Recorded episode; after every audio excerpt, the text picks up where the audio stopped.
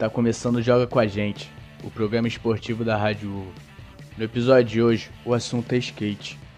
Ele surgiu nos Estados Unidos na década de 1970 e recentemente se tornou modalidade olímpica na edição de Tóquio 2020.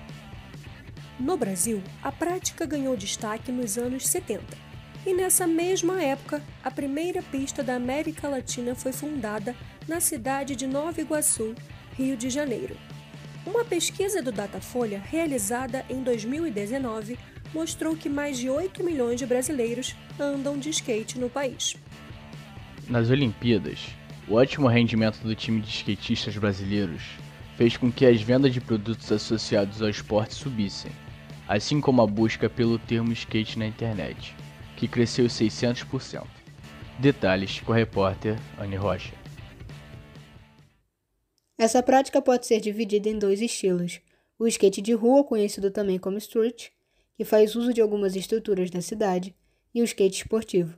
O estudante Lucas Pires, que pratica esse esporte há muitos anos, acredita que a categoria street ainda não é muito aceita na sociedade. O skate urbano, ele tende a ter esse preconceito mesmo com com agora com as Olimpíadas, com a ascensão do esporte na mídia, porque o skate urbano ele é praticado assim na rua, de fato, no meio da rua. E para algumas pessoas isso continua incomodando, porque na cabeça delas o skate deveria ser praticado dentro das pistas, deveria haver um local. A visibilidade trazida pelo desempenho do Brasil nas Olimpíadas tem influenciado positivamente o mercado do skate.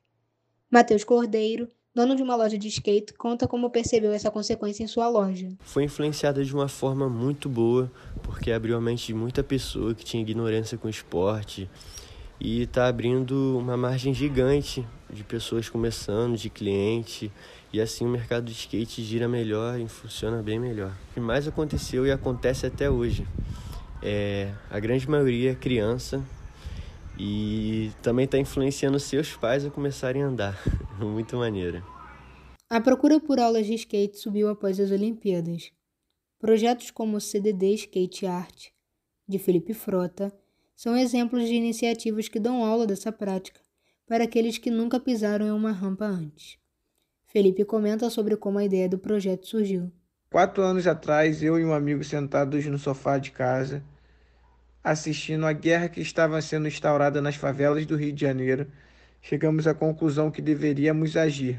A ideia era, uma vez por mês, fazer um evento levando diversas oficinas ligadas ao skate, arte e a música para as crianças em vulnerabilidade social. Hoje em dia nós somos uma escolinha de skate duas vezes na semana voltada para crianças de 5 a 16 anos. Como em inúmeros esportes, se dedicar ao skate é essencial para alcançar o profissionalismo.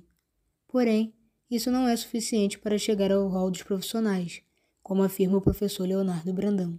Se a gente quer fomentar e incentivar o skate esportivo, é necessário a existência né, da, de pistas, né, é, padrões internacionais para que esses skatistas que são atletas, né, porque estão ligados à ideia de esporte, possam competir.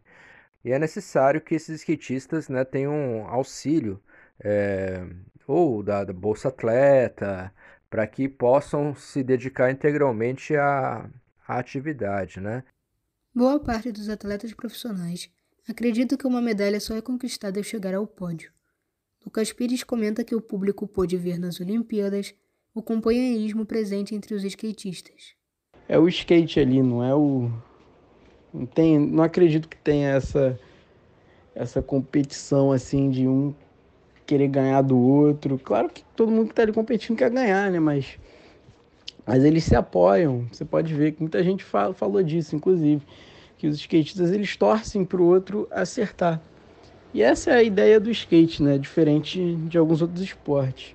O sentimento gerado pelos Jogos Olímpicos vai trazer novas gerações para a modalidade, e cabe a elas manter a essência trazida pelos skatistas durante os Jogos de Tóquio, como aponta Matheus Cordeiro. Isso já está acontecendo, infelizmente, porque muita criança, adolescente começa a andar de skate na visão de correr campeonato, de ser atleta, vamos dizer assim, e acaba a essência todinha do skate, que é começar na humildade na rua com todo mundo, sem competição, um querendo ver o outro acertar, dividir a água, o que tiver para comer ou algo do tipo. Isso hoje em dia não acontece por conta disso. Espero que não acabe com a essência do skate, que sobreviva alguns, que apareça alguns com essa vontade e a necessidade que todo skatista tem disso. Produção, reportagem e apresentação: Amanda Ramos, Ani Rocha, Rodrigo Andrade, Adonai Lucas e André Sabad. Edição: Luiz Trindade. Coordenação: Professora Mônica Nunes.